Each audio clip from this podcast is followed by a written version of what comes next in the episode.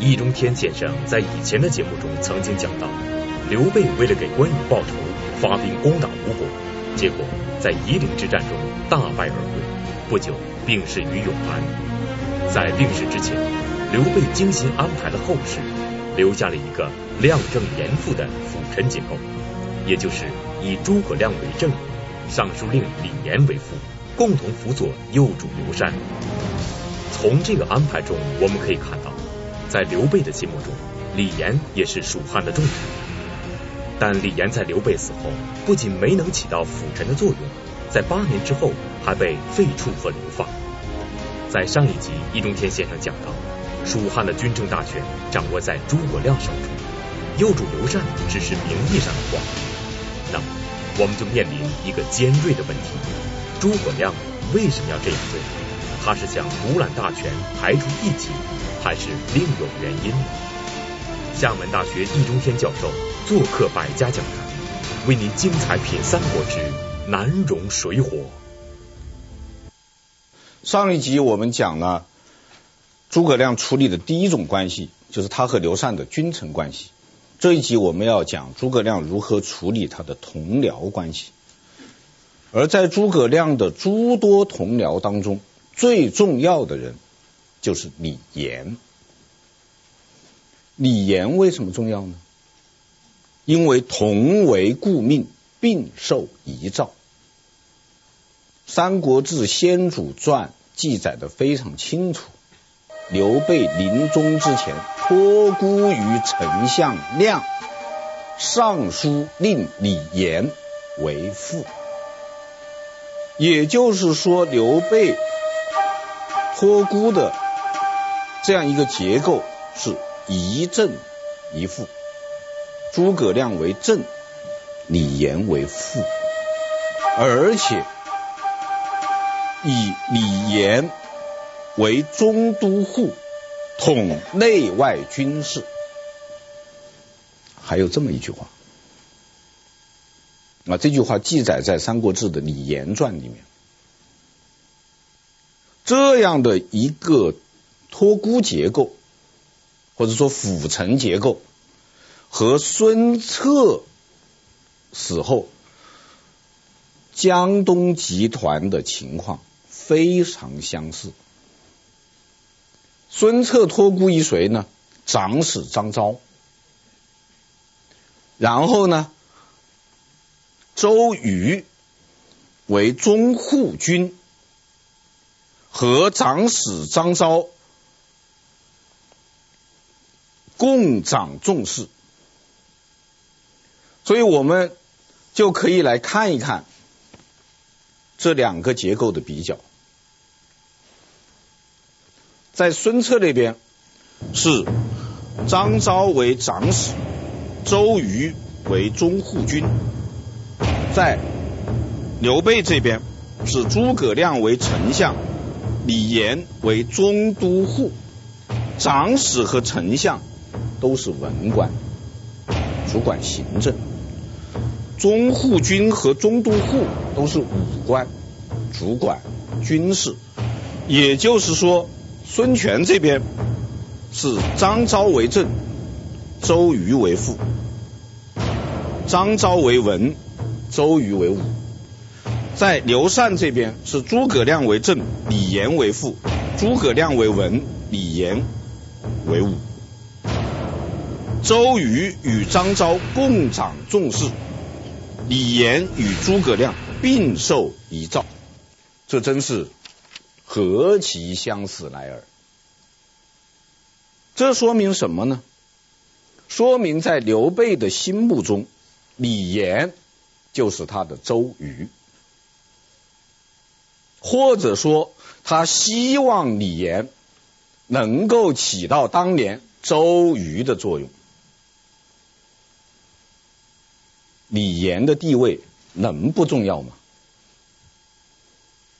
那么我们要问：李严他起到了周瑜的作用吗？没有。李严不但没有起到。周瑜的作用，而且在刘备托孤八年以后，被废为平民，身败名裂，这就留下了一个疑案。这应该说是蜀汉史上一个很大的疑案。李严被废，这应该是三国时期蜀汉政权的一件大事。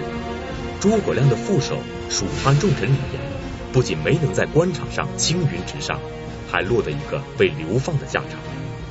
这可以说是蜀汉政坛的一次政治地震，背后肯定有让人琢磨的说道。我们要分析幕后的原因，就要先把事情的来龙去脉理清楚。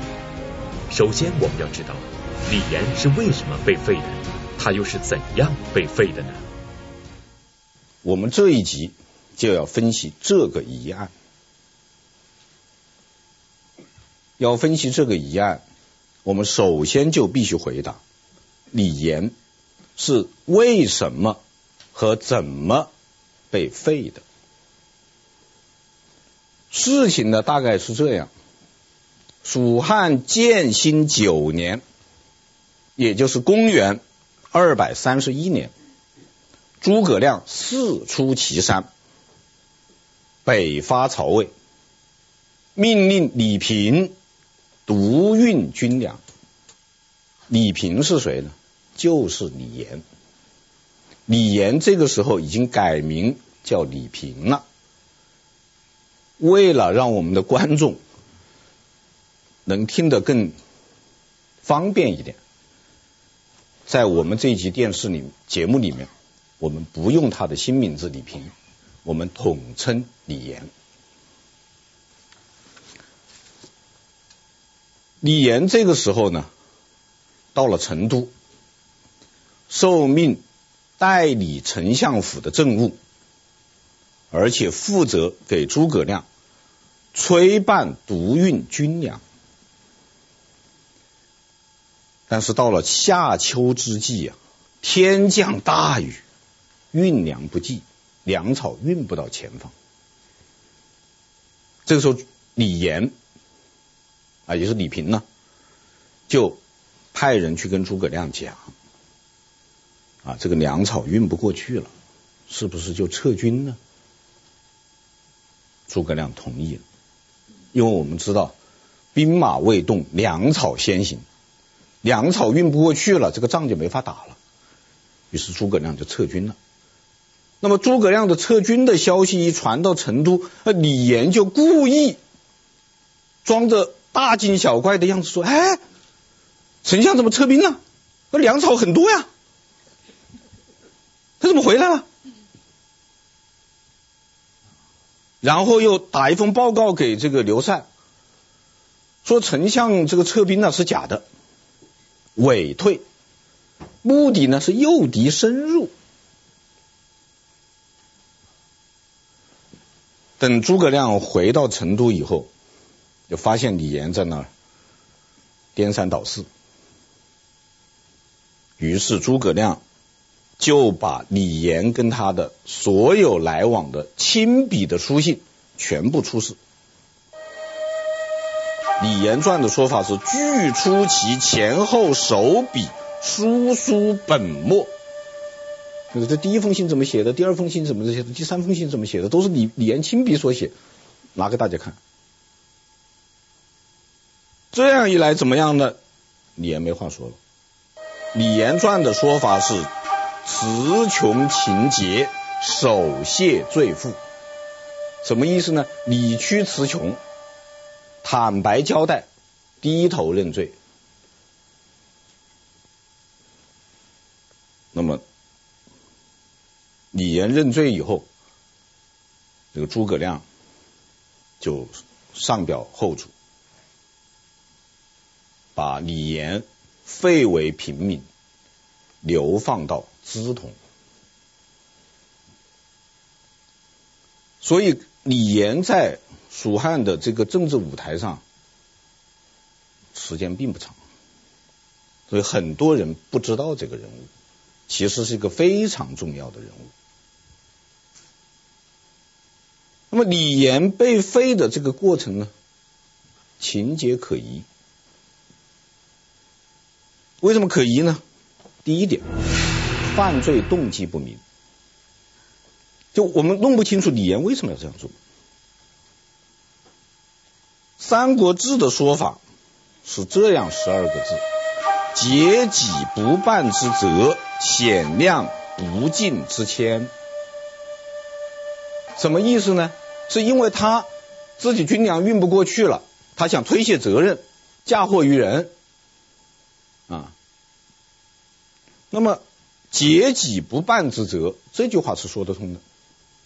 显量不尽之谦，就是要故意显示是诸葛亮啊不想北伐啊胆小怕事撤军的，这个不大讲得通。因为李严给刘禅的这个表文里说得很清楚，丞相不是不敢打仗啊，他是委退。是为了诱敌深入，你不能说这个诱敌深入是给诸葛亮栽赃了，所以犯罪动机不明。第二点，作案手法拙劣，就用这样一个前言不搭后语的这么一套说辞，你就能把诸葛亮陷害了？那诸葛亮也太好陷害了，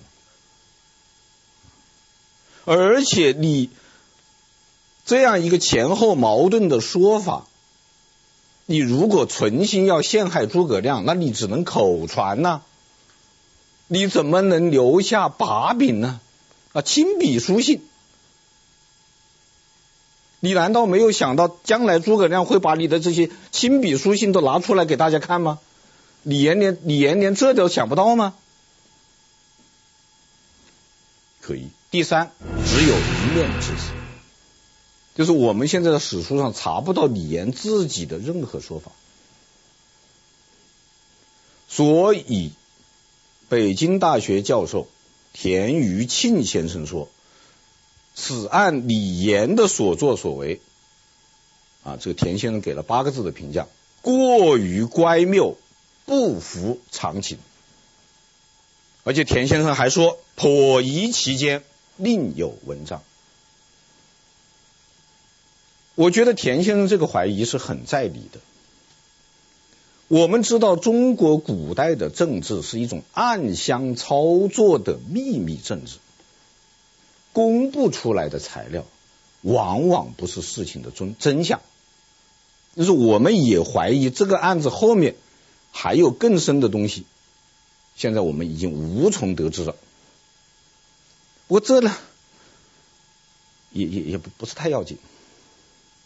为什么呢？第一个，李严确实是词穷情节，他确实没话说，这个我相信他应该还是真的。第二呢，诸葛亮废黜李严，不是他的单独行动，而是联合了当时朝中的大臣二十多人联名上书，提出废黜李严。在这封表文上签字的，我们说几个大家比较熟悉的人名嘛：魏延、杨仪、邓芝、刘巴、费祎、姜维。这些人可是不同派别的，不同政治派别的人联合上书要废李严，应该说是李严犯了一个比较大的案子啊。结果李严就。被废为平民，流放资同。三年以后，也就是蜀汉建兴十二年，诸葛亮去世。李严听到诸葛亮去世的消息以后，发病而死。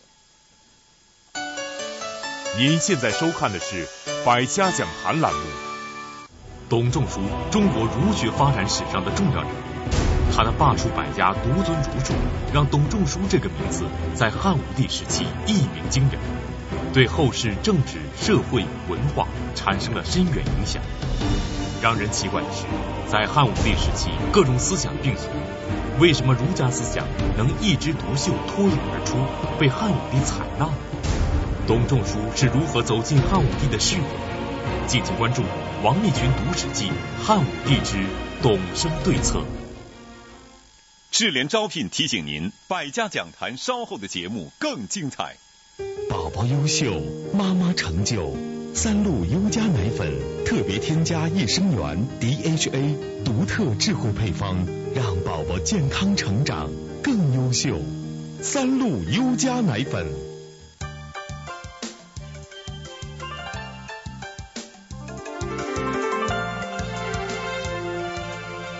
舍得之间，品味智慧人生。舍得酒。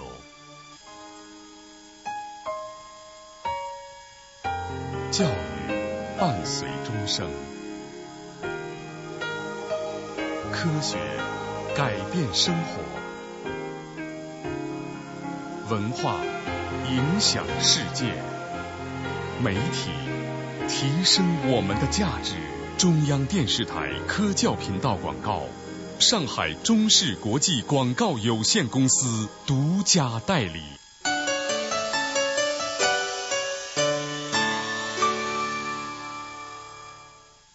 综合以上易中天先生所讲，我们可以看出，这是一个疑案，甚至可以说是蜀汉历史上一个举足轻重的疑案。在这场政治风波中，是诸葛亮在玩弄权术、排斥异己，还是李严争权夺利、自取灭亡？要弄清楚事情的真相，我们有必要看一看诸葛亮和李严成为托孤大臣之后，他们之间权力地位的比较。我们还要看看李严在被废之前的表现。通过这两件事情，我们能够看到什么样的玄机呢？我们知道刘备托孤啊，是在永安，也就是现在重庆的奉节，把诸葛亮和李严从成都招来托孤。托孤以后，诸葛亮就回到了成都，李严就留在了永安。刘禅继位以后，诸葛亮封武乡侯，李严封都乡侯，而且贾节就是有授予他尚方宝剑，加光禄勋，就是再给他加一个荣荣誉职职务。到了建兴四年的时候，李严由辅汉将军晋升为前将军，辅汉将军就是我们上一集说的杂号将军。前将军就是我们上集说的名号将军，就是从副教授升为正教授了。到了这个蜀汉建兴八年，啊，李严又升升了一把，升为驃骑将军。后来还到了成都。那么应该说，从刘备托孤到李严被废。这个人呢，是步步高升，但是实际上如何呢？实际上他和诸葛亮相比是处处不如。我们也来看一个表，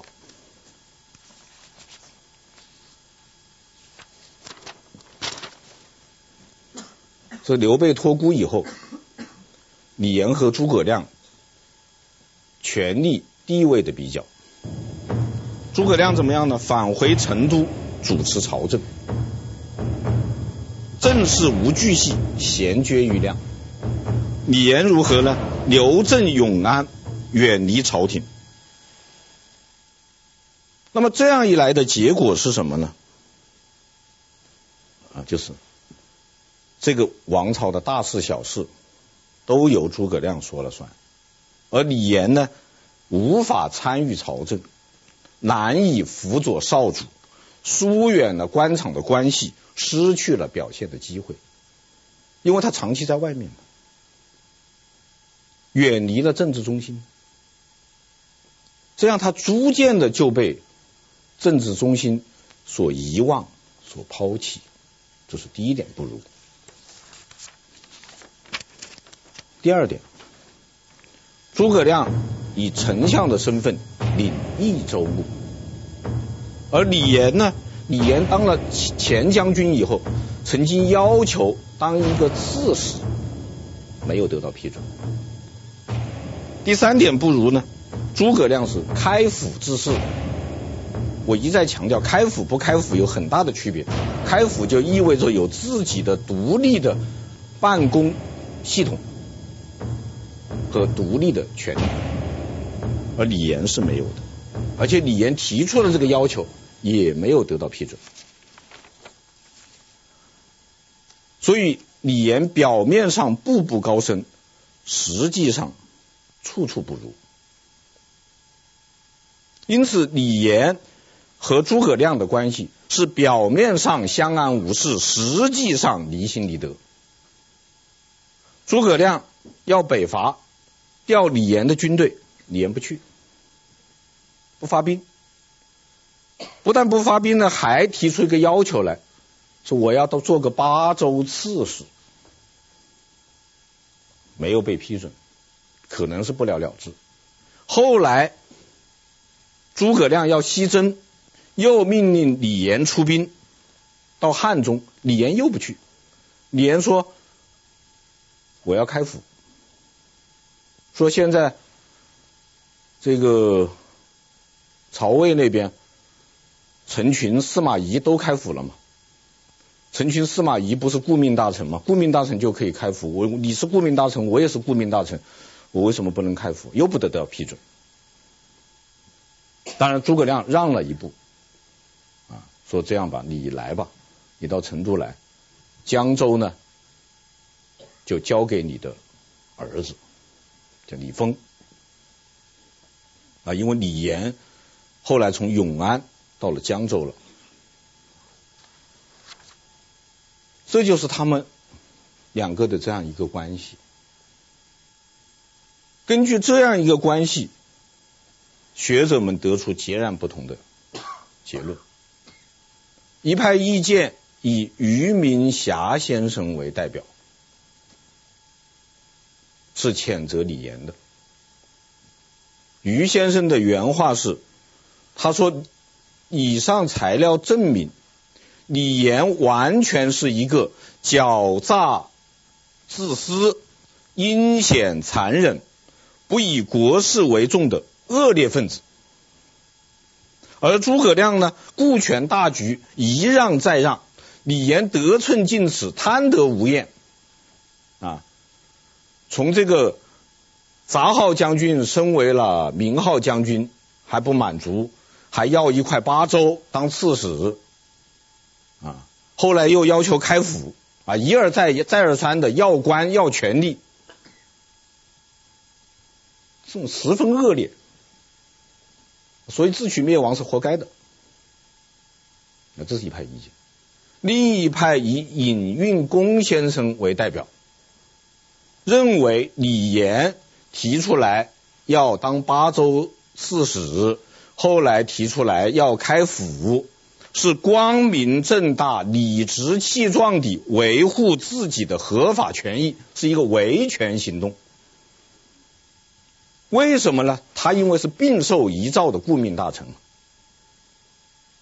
既然我们两个都是顾命大臣，为什么你可以开府，我不能开府？你领了益州牧，我当个刺史还不行吗？有什么不行呢？尹运功先生认为，李严和诸葛亮的矛盾，主要因为是诸葛亮不容他人染指最高权力。尹先生说，诸葛亮这个人，他用了十二个字的评价：权欲极盛，善权心烈，善于玩权，是一个玩弄权术的高手和老手。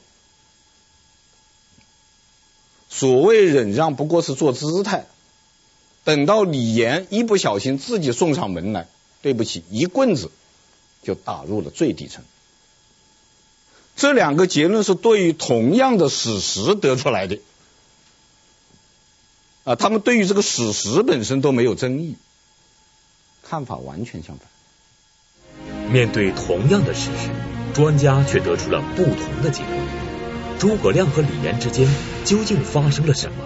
恐怕当事人心里是最清楚的。我们不能回到三国时代去亲历历史，但我们可以换个角度想问题。我们可以从历史事实中去寻找动机。首先，我们要问：刘备为什么要安排一个一正一负的辅臣结构？从这里入手，也许我们就能够寻找到李严被废的真实原因了。这就必须从刘备托孤说起，因为我们必须弄清楚刘备托孤的时候，干嘛要安排一个诸葛亮为正，李严为副？那刘备不这样安排，不就没事了吗？后面他为什么要安排？我觉得在这个问题上，还是田余庆先生说的最有道理。田先生认为，刘备的永安托孤啊，实际上是一个深谋远虑的考虑。要弄清楚托孤的真实意图，必须先弄清楚蜀汉帝国的特殊性。它的特殊性是什么呢？是益州这个地方原本有着一股势力，这个势力由两种人组成，一种是。益州籍的官僚，就是他是益州人，又在东汉王朝里做了官，这是一个力量。再一个呢，就是益州本地的豪强、大姓、大族，这两股力量呢，我们合称为本土势力，这都是益州人组成的。除了本土势力以外呢，还有外来势力。外来势力的又分两波，第一波是刘焉、刘璋父子入蜀的时候带去的，因为刘焉、刘璋父子是外来人，外来人，他们带去了一波人，这一波人我们可以称之为东周集团。那么刘焉、刘璋父子取得了益州的政权以后呢，刘备又来了，刘备从哪里来？从荆州来的。刘备也带了一波人，这一波人呢，我们称之为荆州集团。那我们来看一下这个表，就清楚了啊。三股势力，一股是刘备的亲信，我们称之为荆州集团；一股是刘璋的旧部，我们称之为东周集团；还有一股是本土士族，我们称之为益州集团。益州集团是老早就在益州的，刘璋的东周集团是后面来的，刘备的荆州集团是更后面来的。这说明什么？说刘备集团这股势力是后来的外来势力，刘璋集团是先来的外来势力，这个益州集团是本来就在这的本土势力。这么三股势力搅在一起，搅在一起的结果是什么呢？是刘备称帝，基础不牢，再加上夷陵兵败，国本动摇。在刘备托孤的时候，蜀汉政权最大的忧患不在曹魏，不在孙吴，而在自己内部。这是刘备最担忧的，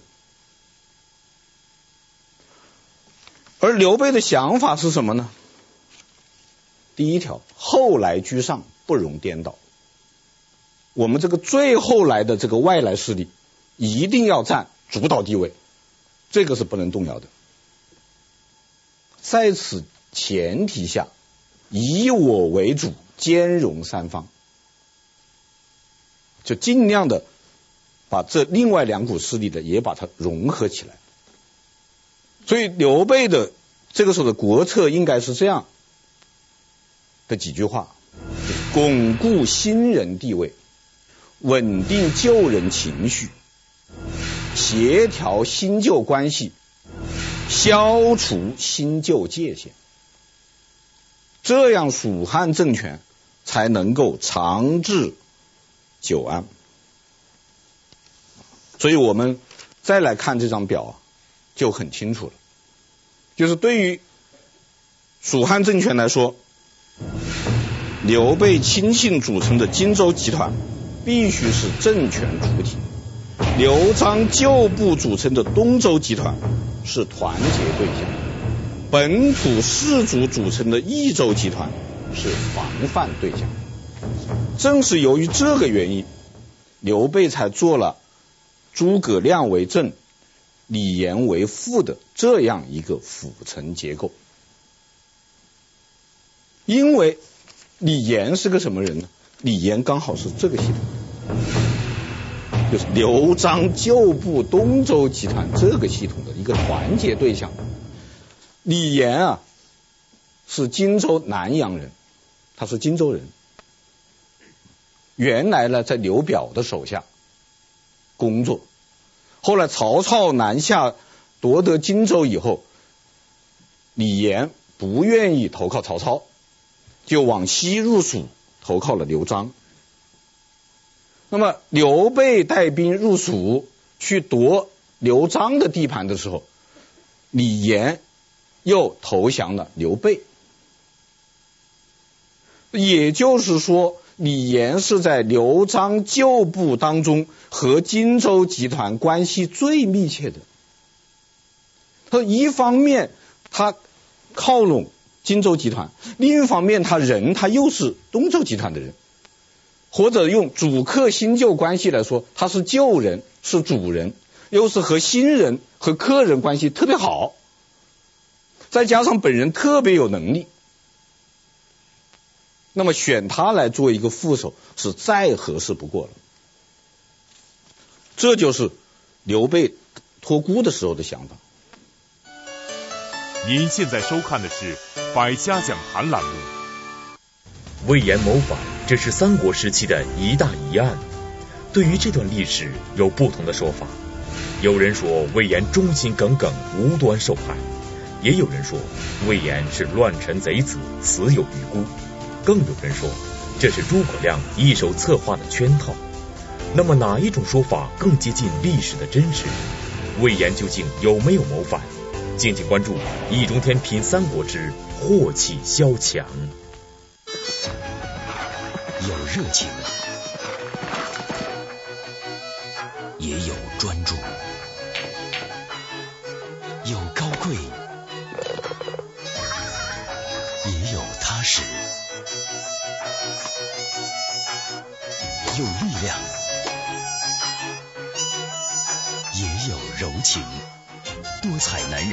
多彩生活。七匹狼多彩 T 恤。世界上最宽广的是大海，最高远的是天空，最博大的是男人的情怀。洋河蓝色经典。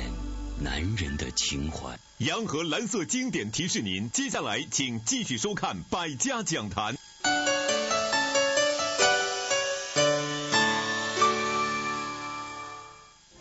易中天先生的分析让我们恍然大悟：原来刘备临终托孤，诸葛亮为正，李严为副的辅臣结构，是一个保持各方平衡、精心设计的政治安排。按说，这个煞费苦心的安排，本来是可以保持蜀汉政权的内部稳固的。那么，回到我们这一集一直贯穿的一个老问题上，李严为什么又被废掉了？易中天先生在前面分析了，不是诸葛亮的问题，不是刘备后事安排的问题，那么剩下的只有从李严本人身上找原因了。李严本人有问题吗？但是呢，李严这个人有问题，有什么问题呢？第一个，自视甚高，难于共事，这种性格不好。当时有句名谚叫做“南可侠，李林夹”，什么意思呢？就说说李严这个人肚子里面啊有有龙鳞啊，有龙鳞。这龙鳞的特点是什么？你只能顺着摸，你不能倒着来。所以李李李李严这个人是不好接近的，不好共事的，这是第一个问题。第二个呢，效法苏张，朝廷暮楚，什么意思呢？就是他在这个新人和旧人啊，主人和客人啊，也就是这个外来势力和本土势力之间啊。他摆来摆去，啊，甚甚至有点挑拨离间，搞是非。由于有这个原因，所以诸葛亮在弹劾李严的时候，是把新人和旧人都联合起来联名。为什么要联名？就是说我们新人旧人没有矛盾，你不要再挑拨离间。这是第二个问题。第三个问题，拥兵自重，分庭抗礼。李严留住永安，后来又到了江州，就是现在的重庆，然后在那就不走了，然后在那就自己筑城，自己扩军，呃，要求这个划出五郡之地来，单独成立一个州。那本来蜀汉它只有一个州嘛，就是益州嘛，啊，他又要搞一个州出来，叫巴州。这在诸葛亮看呢，他挑衅了两个原则。第一个原则就是后来居上的这个原则，啊，就是我们新人，我们荆州集团一定要占据蜀汉政权的主导地位，这个是不能动摇的。他他挑衅了这个原则。第二个，他挑衅了统一原则，因为他实际上是搞分裂，搞分裂。所以诸葛亮一定要。拔掉这颗钉子。本来刘备安排李严为父的时候呢，是希望他起到一个中介作用，希望他充当一个润滑剂。结果他没有从起到润滑剂的作用，反而成了当中一根刺了。那这根刺肯定是要拔掉的。从大局着想，从蜀汉政权的长治久安、安定团结出发。啊，这样一颗钉子一定要拔掉。因此，我们可以这个推测，诸葛亮恐怕是早就想拔这颗钉子了，只不过是在等待机会而已。那么，李严既然犯了这么一个低级错误，那就对不起了，请你回家养老去吧。那么，除了这些原因以外，我认为诸葛亮废李严还有一个原因。就是他要依法治蜀，因为诸葛亮接过来的是这么一个摊子，是这样一个分着层次的，由三股势力组成的这么一个政权，啊，这样一个政权是有着内部矛盾和内部危机，有着隐忧的。那么要把这三部分人团结起来。诸葛亮认为只有一个办法，就是依法治蜀。什么叫依法治蜀呢？就是不论亲疏远近，不管你是新人是老人，不管你是荆州集团的，是东周集团的，是益州集团的，在国法面前人人平等，我们大家都按规矩办，我们一碗水端平。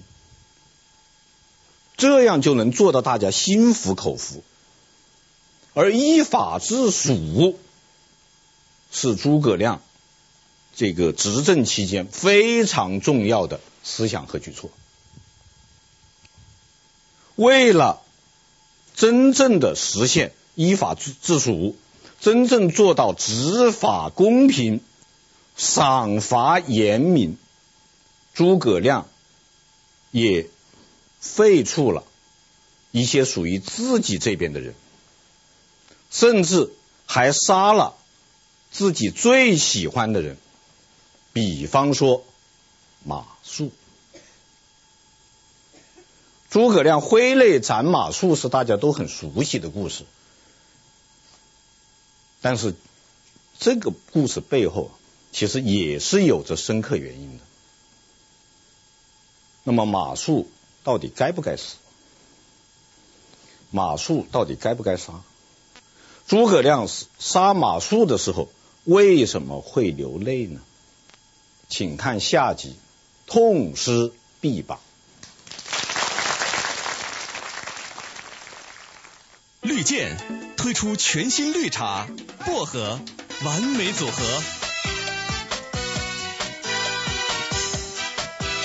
带来清新口气，充满自信。绿箭绿茶薄荷口香糖，千秋久韵，本色醇香。中国驰名商标，衡水老白干儿。学外语，兴趣是关键。步步高外语通 iPhone 特有兴趣激励法，让学习其乐无穷。步步高外语通，iBox 让我爱。上学习。教育伴随终生，科学改变生活，文化影响世界。中央电视台科教频道广告，上海中视国际广告有限公司独家代理。诸葛亮挥泪斩马谡，这是一个家喻户晓的故事。然而，这又是一段疑云重重的历史。马谡是马良之弟，是蜀国有名的人才，深得诸葛亮的赏识，但最终却落得一个身败名裂的下场。